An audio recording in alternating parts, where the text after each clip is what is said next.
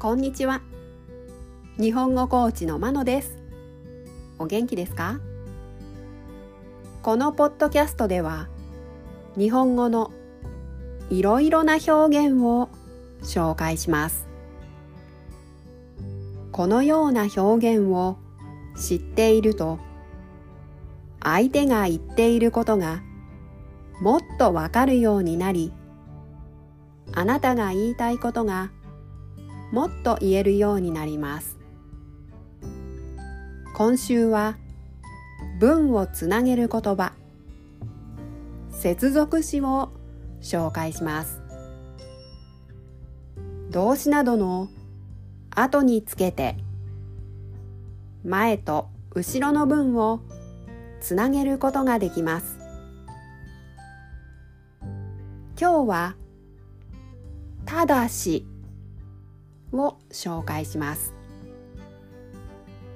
例文を聞いてどんな時に使うかを確かめてください。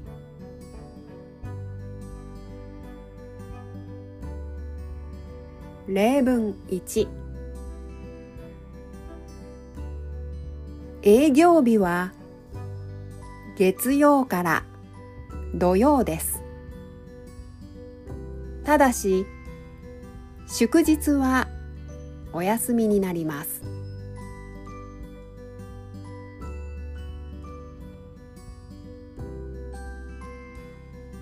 例文2スピーチのテーマは自由です。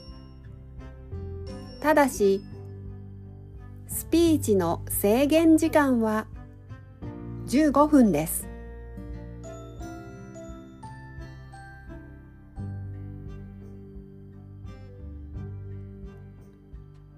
例文3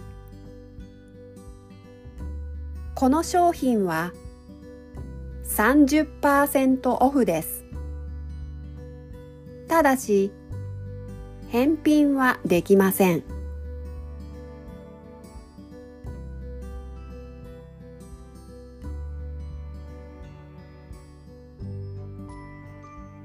例文4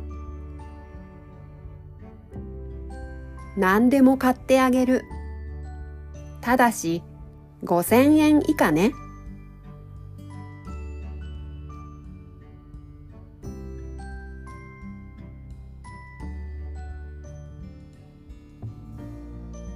例文5このイベントはお子さんも参加できます。ただし6歳以上に限ります。